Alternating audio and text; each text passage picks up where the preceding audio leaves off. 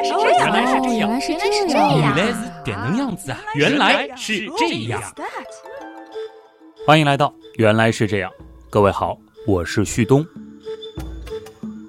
关于起源的问题，总是格外迷人的。在原来是这样当中呢，我们曾经聊过宇宙的起源、地球的起源、生命的起源，甚至哺乳动物的起源。其实呢，还有一个格外迷人的重要起源问题，我们一直拖着没有讲，那就是人类起源。当然了，要真正了解人类的起源，除了依赖大量的考古证据之外，对于如今地球上现存的其他人类近亲的了解，那也是非常重要的。毕竟，从他们身上，我们既可以看到不少自己的影子，也能够借此来回望我们过去的样子。从生物分类学的角度来看，我们人类呢是属于灵长目简鼻亚目人科人属的智人种。人科人属这样的表述呢，的确会常常给我们一种我们是极其特别的错觉。曾经的确也有过把人列为一个单科单属单种的做法，但是如今大量的分子生物学证据已经明确表明，这种做法已经严重过时，而且不符合事实了。记得当年在猴年画猴的时候也聊过啊，在人科之下，除了人属之外，还有黑猩猩属、大猩猩属和猩猩属。在所有动物当中，这三个属的物种与我们的亲缘关系是最近的。而人科动物的分家之路呢，大致是这样的：大约在一千四百万年前，现存的所有人科动物还都是同一个物种。此后呢，猩猩，也就是我们俗称的红毛猩猩，率先分离，开始独立演化。随后，大约在一千万年前，大猩猩也开始走上独立演化的道路。那直到六百万年前，黑猩猩才和我们的祖先走上了不同的演化之路。那么，从基因组与人类的相似度来看，红毛猩猩呢大约为百分之九十七，大猩猩是百分之九十八，而黑猩猩则有百分之九十九。当然了，以上说的都是属这一层面，具体到种。如今，对于人科动物呢，还有更加细致的分类。相信不少朋友都知道啊，黑猩猩属下面呢，其实又可以分出黑猩猩与倭黑猩猩这两个物种，而大猩猩下则细分成了东部大猩猩和西部大猩猩。至于猩猩属，也就是红毛猩猩，旗下呢可以分为三种。婆罗洲猩猩、苏门答腊猩猩，以及前两年才刚刚从苏门答腊猩猩中分离出来的，其实亲缘关系和婆罗洲猩猩更近的达巴努里猩猩。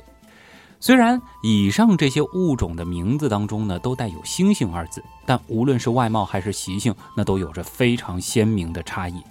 接下来呢，我们就按照亲缘关系的由远及近的顺序，或者说在演化路上与我们分家时间由早到晚的顺序。依次来认识一下它们吧。那首先要说的就是猩猩。在中文语境当中，这其实是最容易被搞混的一个学名。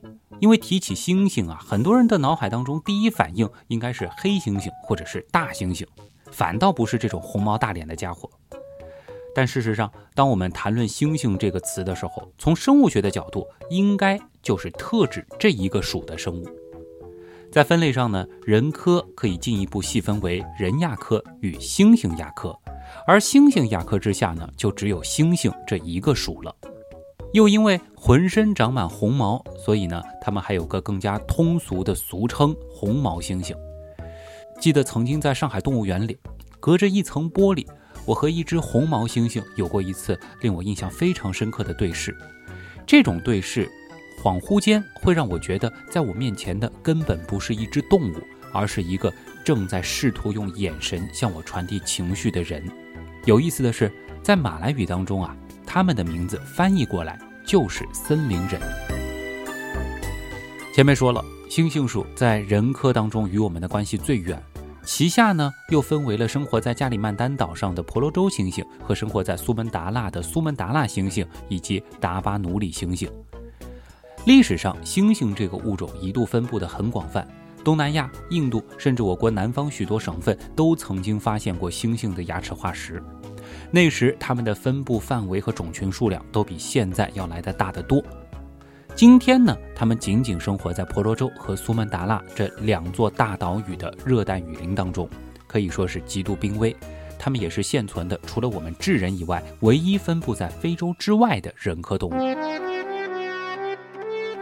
不同种类的猩猩在外表上其实是非常难以分辨的，毕竟它们彼此之间分化的时间并不算长，所处的环境差异也不是很大，因此呢，这几个种啊，曾经都一度被当作是同一个物种的不同亚种。啊，甚至在几年之前，苏门答腊猩猩和达巴努里猩猩还被认为是同一个物种。而如果仅从外观来判断的话，那无非就是脸比较圆还是比较长，体型是更壮还是偏瘦，毛发或长或短而已。对于普通爱好者来说，其实也没有必要鉴定的那么细。毕竟，即使你有幸在野外目击到它们，也完全可以根据目击的地点来进行判断。那除了红红的毛发，猩猩的另外一个让人印象深刻的特征就是它们的大脸盘了。当然啦，这种特征其实仅限于成年的雄性。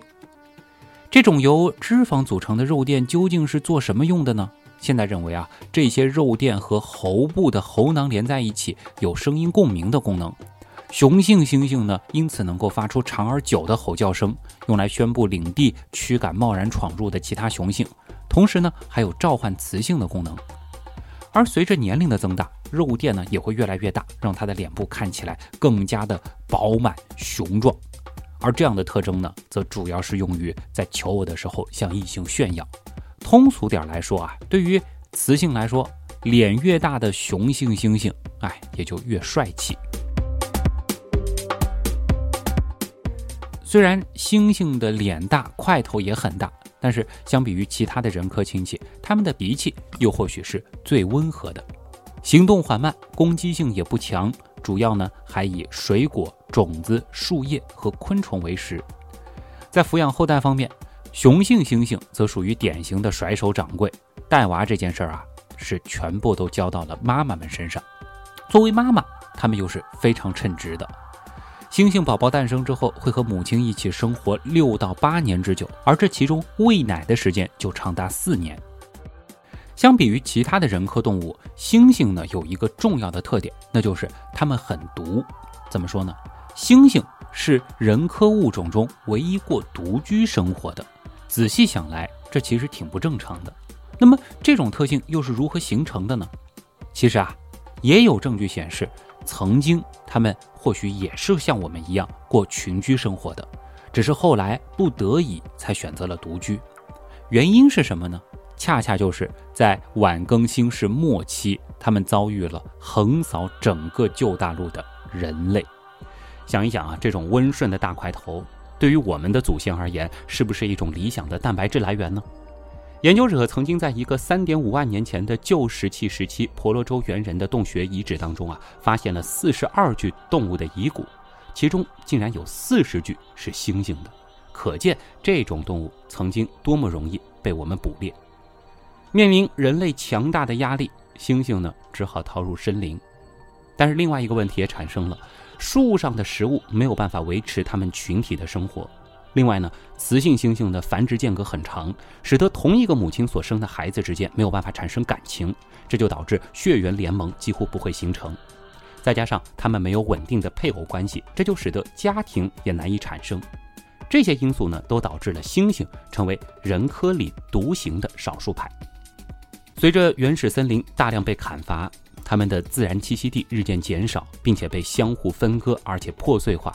他们的日子呢，就更加举步维艰了。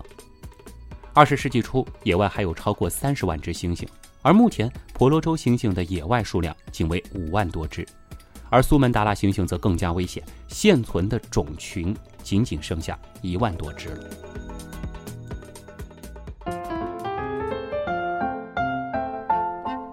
接下来要说的就是人亚科的大猿了。按照亲缘关系由远到近的原则，我们要说的是。大猩猩，哎，大猩猩名字非常的形象，在人科动物当中，大猩猩也无疑是块头最大的一种。当然，它们还是最大的灵长类动物。成年雄性大猩猩的身高可以超过一点七米。哎，别觉得这个放人类并不算很高，要考虑到它们的膝盖没有办法伸直，大猩猩的实际体长啊要比这个数值来的大，而它们的臂展可以达到两点七米以上。手臂上的肌肉看起来更是要比大腿来得更加的发达，而这样一只魁梧的大猿，野生个体的体重可以达到近三百公斤，雌性大猩猩的块头啊就要小很多了。它们的体重呢，大约是在七十到九十千克之间，也就是咱们一个成年男性的体重。这种非常明显的两性差异，在生物学上叫做性二型。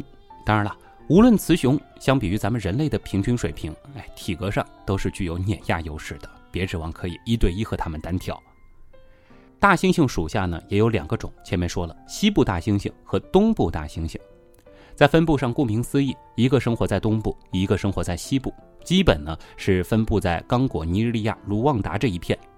西部大猩猩呢体型相对纤细，所以呢有能力在树上生活；而东部大猩猩它们粗壮的身体让它们更加适合于居住在地面上。因为长相粗犷、身形巨大，大猩猩啊长期以来被人们当作是一种恐怖暴躁的动物。无论是金刚还是星球崛起，其实都存在着这样的偏见。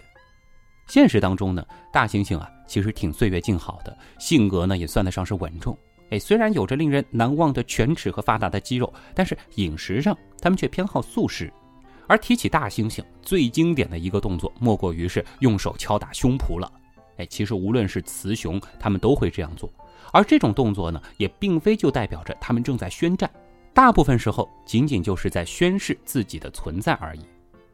或许你还听说过。一个银背大猩猩的叫法，这是源于大猩猩的雄性在十二岁以后呢，背部的毛发就会变白，这样的个体呢就被称作银背雄性。随着年龄的增加，白发的区域也会越来越大，颜色呢也会越来越浅，就好像人类老了会白发一样。与前面提到的独来独往的红毛猩猩不同，大猩猩呢过着的是一夫多妻的家族式群居生活，群体成员组成较为稳定。成员的数量呢，从三到五只到二十到三十只不等。首领呢，通常就是一只年龄较大、身体强壮、富有经验的银背。大猩猩呢是有着较为严格的社群制度，首领呢显然是位居第一等级，由他来决定群体的迁移、觅食、玩耍、睡觉等活动的时间与地点。其他成员呢都对首领是毕恭毕敬，在与其他动物或者同类争斗的时候，其他成员呢也理所当然地听从他的指挥。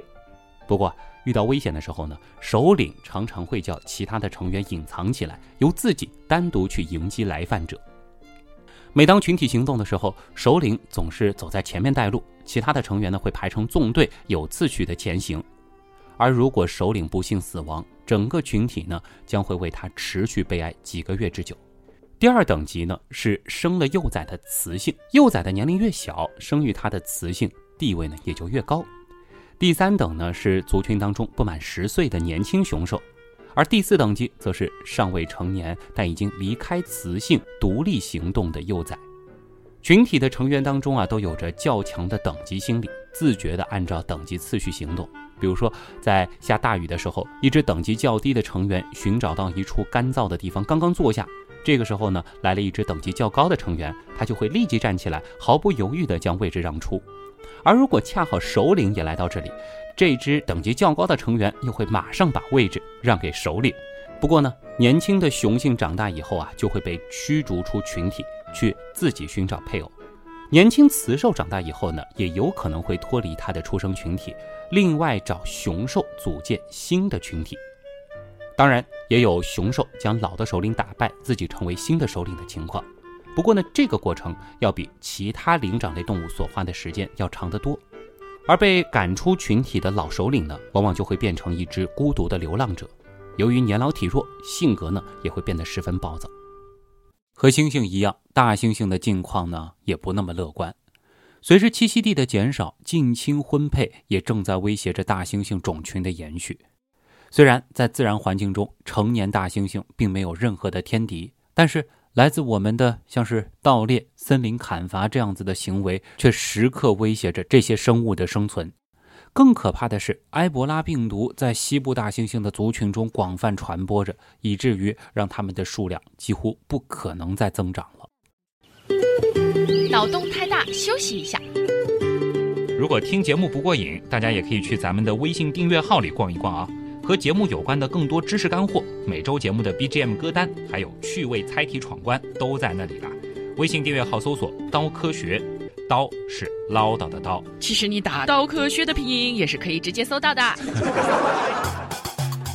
聊完了猩猩和大猩猩，接下来要说的则是今天的重点，在人科家族当中，与我们关系最近的一个属——黑猩猩属。哎，开头也说过啊，这其中呢又包括了两个物种：黑猩猩和倭黑猩猩。黑猩猩的特征，各位应该非常熟悉了。前两年大火的电影《星球崛起》里面，大部分的角色其实都属于这个物种。未成年的个体长得很萌，脸呢是肉色的，而成年之后，面部则会日渐发黑。黑猩猩的个头其实并不大。站立的时候呢，身高是在一到一点七米之间，体重呢是四十五到八十千克。相比黑猩猩，窝黑猩猩呢仅仅多了一个“窝”字，哎，很多人就会困惑这两个物种之间的关系了。的确啊，从外形上，黑猩猩和窝黑猩猩的确也比较难区分，尤其是成年后的个体。哎，我们只能说黑猩猩的脸部在年轻的时候颜色比较浅，但是年长之后呢会渐渐加深，直至变成黑色。而窝黑猩猩呢，则是从小就是黑脸，并且在秃顶之前呢，它们还会有一个非常滑稽的中分造型。另一方面，倭黑猩猩的个头普遍要比黑猩猩小那么一点儿，这么一点儿呢，大约也就是几公斤的差距。体型上呢是较为纤细，下肢呢较为修长，肩膀呢比较窄。以如今人类的审美来说，倭黑猩猩的身材看上去呢可能比黑猩猩好那么一些。倭黑猩猩的耳朵也比较小，毛发呢叫黑猩猩来的更加柔顺一些。当然，无论是黑猩猩还是倭黑猩猩，哎，比起我们人类，要是论一对一肉搏的话，我们可能都还真不是对手。科学家对黑猩猩的力量研究非常的多，主要呢是通过观察黑猩猩搬重物的重量。目前最保守的研究认为啊，黑猩猩的力量是人类力量的一点五倍，也有研究认为它们可以达到强壮人类的三至五倍。MIT 的学者研究就认为，黑猩猩的肌肉纤维比人类长，影响爆发力大小的快抽搐纤维比人类多两倍，而影响耐力大小的慢抽搐肌肉纤维呢，则不如人类多。所以呢，人类更擅长的是需要耐力的长途迁徙。记得曾经在《原来是这样》当中也和大家聊过啊，我们人类啊，算得上是动物界里的马拉松能手。而真正要比较黑猩猩属下的这两个物种的不同，哎，其实最有意思的部分呢，就是这两个物种的社群模式其实区别很大。我们先来详细说一说黑猩猩啊。怎么说呢？现实中的黑猩猩社会啊，这男女关系稍稍有些复杂。前面说过啊，猩猩啊，也就是俗称的红毛猩猩，都是单身主义者。而大猩猩呢，则是典型的一夫多妻、后宫庞大。至于黑猩猩呢，却是一种比较复杂的多夫多妻的父系社会模式。哎，怎么理解呢？也就是家族内的雌性个体在成年或者生育第一胎之后，就会离开族群，远嫁他方。而其他地方嫁过来的雌性黑猩猩呢，其实是嫁给了这个家族的所有雄性，和大家都那个啥。当然了，对于雄性黑猩猩来说，最性感的异性啊，倒是那种年纪大到可以当自己祖母的雌黑猩猩。这个是题外话了。忘了说一句啊，按照日本的黑猩猩研究大神松泽哲郎的说法，在黑猩猩的世界呢，其实是没有祖母这个说法的。如果硬要用咱们人类的方式去理解。那么，一个母亲生的几个孩子，父亲呢，既有可能是孩子的同父异母的哥哥，也有可能是另一个孩子的叔叔，甚至爷爷。事实上啊，母亲其实自己也搞不清楚孩子的父亲到底是家族当中的哪个成员。那么，站在小孩的视角来看，虽然不知道谁是父亲，但他其实拥有的是妈妈和爸爸们。如果黑猩猩会说话的话，那么父亲对于他们而言就是一个复数词了。这就是黑猩猩的社会构成形式，他们的群体呢，大致是几十个个体所组成，偶尔呢也有上百个个体这样的规模。这些个体呢会集结成一个地域性的集团，有着分明的领地。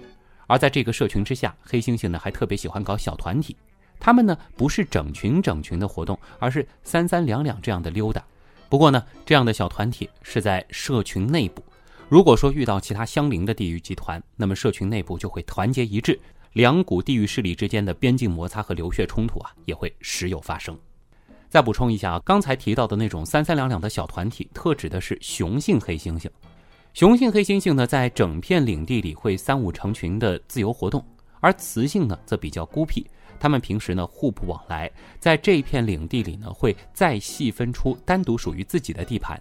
也就是说啊，在雄性眼中，自己的领地里除了有各种好吃的，还有一个个紧挨着的共享后宫啊。于是每隔三五天，雄性呢就会聚在一起，在边界巡逻保卫自己的领土。那么在长达几个小时的巡逻时间里呢，他们会自觉地排成一排，小心翼翼地缓慢移动，一丝不苟地翻查任何稍显异常的物件儿，比如说有没有吃剩的果皮、余温尚存的粪便和被加工过的树枝。一旦传来陌生同类的叫声啊，所有的雄性黑猩猩就会立即紧张的毛发直立，彼此紧靠在一起。哎，这些。进入战斗状态的战士们呢，首先会从叫声大概辨别出陌生的同类有多少只。如果敌方比己方多，那就悄悄撤退；如果己方人数占优，特别是当对方只有一个个体落单的时候，他们就会毫不犹豫地大叫回应，径直扑过去，群起而攻之。接下来的这段呢，可能就有些血腥了，你可以选择性收听啊。如果说攻击的对象年纪比较小，下毒手的黑猩猩通常还会把尸体给吃掉，而无论年纪大小，只要受害者是雄性，睾丸都会首当其冲的被他们咬掉。哎，意思是什么呢？哪怕打不死你，也得让你断子绝孙。密歇根大学的一位人类学家 John Matani，他呢是研究黑猩猩的先驱之一。他和同事呢，利用十多年来在乌干达丛林里跟踪黑猩猩得来的数据证明。黑猩猩会通过战争造成敌对黑猩猩群体的伤亡，一方的势力会越来越弱，而另一方的领地呢则会越来越大。这种发生在种族内的战争，也在黑猩猩的心理认知上打下了一种烙印，那就是黑猩猩啊其实与生俱来的排外。在野外，黑猩猩社会内部的等级也非常的严格。美国著名的灵长类学家德瓦尔曾经就发现，低等级的雄性呢会头微低，手掌向上伸向高等级的个体，采取一种屈服式的问候行为来表达敬意。哎，具体操作起来是这样的啊，地位低的黑猩猩往地位高的黑猩猩跟前靠近的时候呢，会低着头，弓着背，让自己的体型看起来更小，发出咕咕咕咕这样的声音。作为回应呢，地位较高的那位就会伸出手。轻轻触碰对方的头或者身体，所以呢，科学家通过观察他们的肢体语言，就能够确定他们彼此之间的地位高低了。哎，有机会的话，朋友们也可以到动物园里自己去观察一下。德瓦尔在《黑猩猩的政治》这本书当中就介绍，黑猩猩这种动物啊，等级森严，在黑猩猩的社会当中，下对上的这种单向问候动作是统治与被统治关系的一种仪式化的确认。如果一只黑猩猩对自己的首领停止了问候，那就是不服从的表示了，甚至是准备抢班夺权的前奏。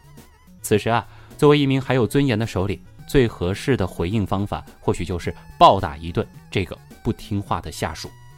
当然，更有趣的是，黑猩猩真的是一个非常讲政治的物种。还是刚才提到的这位德瓦尔。在《黑猩猩的政治》这本书当中，还记录过一个生动的例子。在荷兰的阿纳姆动物园里啊，他开展过一个长达六年的研究计划。那个时候呢，他完整的观察了黑猩猩群落的一次权力更迭。哎，那可以说是一场漫长的政治斗争，时间呢持续了大约两年。从1976年夏天开始，族群里呢有一只年轻的黑猩猩啊，叫鲁伊特，长大了，他就开始挑战老首领耶罗恩。期间呢是经历了五场较大规模的战斗。那年冬天。鲁伊特差不多取得了替代耶罗恩的一号头领地位。不过呢，在那场战斗当中，另外一个更加年轻且精力充沛的黑猩猩尼基也崭露头角。在鲁伊特取得一号头领位置的同时呢，这个尼伊是取得了二号头领的位置。那么在尼基之下，则是原来的老首领叶洛恩。当然啊，这位老首领并没有就此罢休，在三号这个位置上，他和二号的尼基是组成了坚固的联盟。到了一九七八年的春天，老首领与尼基呢就一起发动了反对鲁伊特的运动，哎，最终又取得了胜利。虽然啊，如今这三只参与过权力争夺的黑猩猩到最后呢都好好的活着，但这仍然不失为一个与人类政治家非常相像的势力。怎么回事呢？德瓦尔的观察就认为，尼基虽然是最终占据了名义上的头领位置，然而成年雌性黑猩猩们却很难听从这个年轻猩猩的指挥，而通过雌黑猩猩们的支持，原来的那个老首领，也就是富有经验又极为狡猾的耶罗恩，哎，几乎呢是将尼基置于自己的股掌之间。也就是说，他通过把一个小青年推到前台，这个老首领呢，几乎又重新获得了他过去所拥有的所有权威，有点不寒而栗，是不是？黑猩猩这种动物啊，似乎天生就有很高的政治智商。那么，《黑猩猩政治》这本书当中也介绍过，黑猩猩群体中啊，为了争权夺利，常常是相互结盟。比如说啊，一个黑猩猩群落每天都会发生五到六起结盟事件。结盟之后的黑猩猩在推翻首领的行动当中呢，甚至还会有非常明确的分工。比如说，一个负责和首领单挑，另外一个则可能负责牵制首领的追随者。在和首领最终摊牌决战之前，二号猩猩呢，往往还会采取打压、威胁首领追随者的手段来分化首领的力量。厉害了啊！从这个角度来看，政治的起源或许比人类自身还要古老。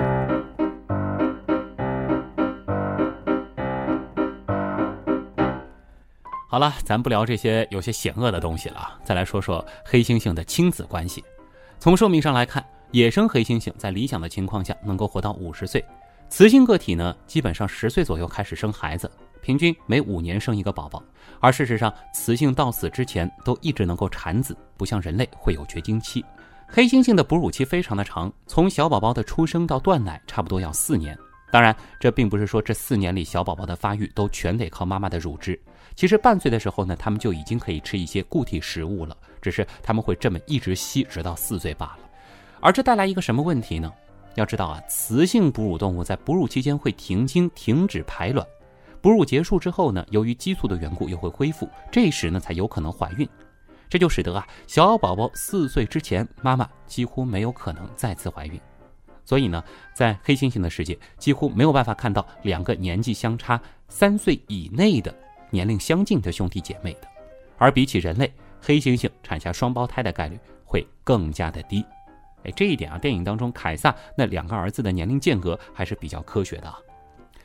虽然生活在社群当中，但是父亲们呢，却并不承担孩子的抚养责任。孩子在五岁能基本独立之前，全靠妈妈带着。而父亲们的责任呢，就是巡逻地盘，抵御外敌。这里啊，女同胞们也先别着急着谴责黑猩猩爸爸的那种大男子主义啊。其实这种分工对于黑猩猩来说还是可以接受的，毕竟呢，爸爸们为族群提供了安全感。在科学家的观察当中也发现，当强壮的雄性个体在场时，雌性及幼崽们都会表现得更自在和大胆一些。从心理上呢，他们是需要父亲们的支持的。最后呢，我们再来说说倭黑猩猩。与黑猩猩相比啊，倭黑猩猩最明显的特征，恰恰就是它们的社会结构。而这种结构也使得它们像是那种嬉皮士风格的和平主义者。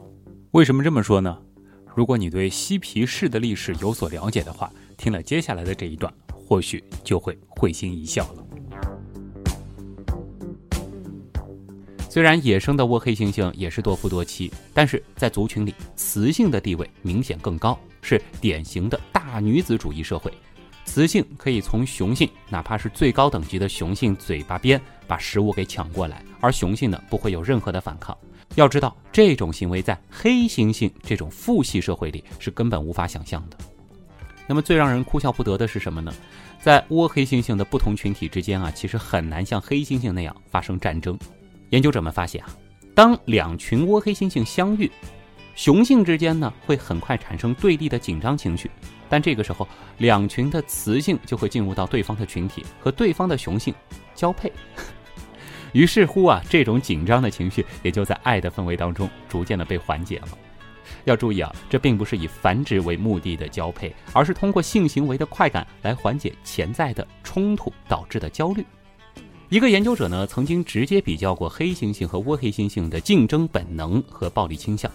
比如，当两只雄性黑猩猩同时看见一堆食物的时候，它们体内的雄性激素就瞬间激增，而皮质醇水平呢一点都没变。在同样的情况下啊，两只雄性倭黑猩猩，它们的反应却是截然相反的，皮质醇会激增，雄性激素水平则保持不变。那雄性激素和皮质醇都是干啥的呢？在你准备和别人打架的时候，雄性激素就会分泌。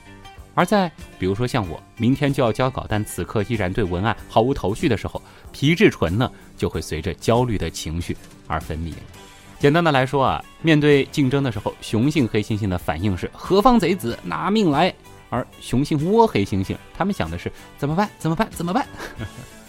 那倭黑猩猩为什么会和黑猩猩有如此的不同呢？由于刚果河的地理隔离啊，这两个物种在演化路线上的分歧呢，差不多呢是一百万年。不过呢，这也足够产生一些基因上的改变了。其中一个生理差异就是，即使处在经期无法怀孕的时候，雌性倭黑猩猩也会发情，并且和雄性交配。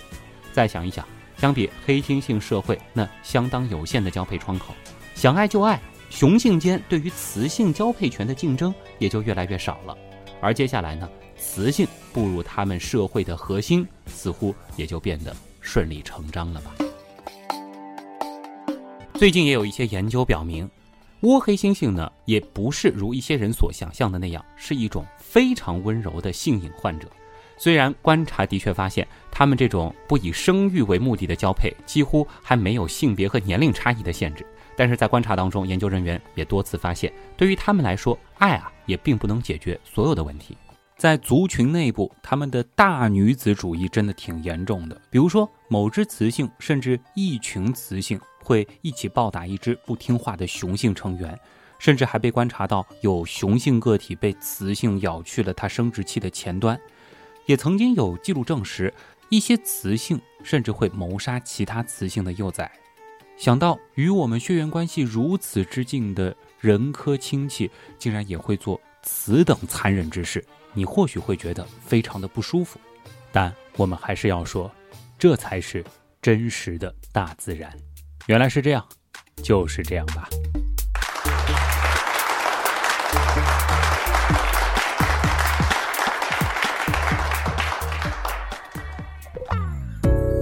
我承认啊，这又是一期冷饭再加工的节目。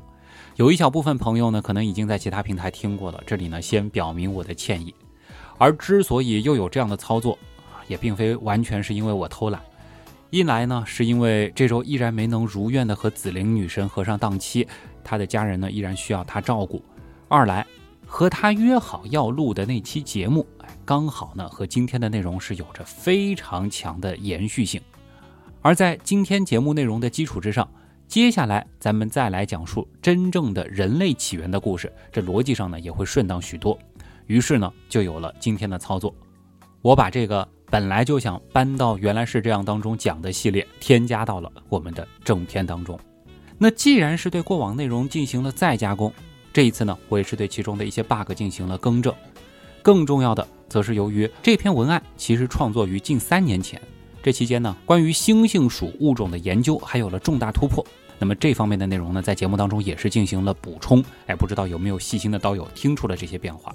好了，看在这也算是一盘精加工的热炒冷饭的份上啊，安利的部分各位还是顺便听两句吧。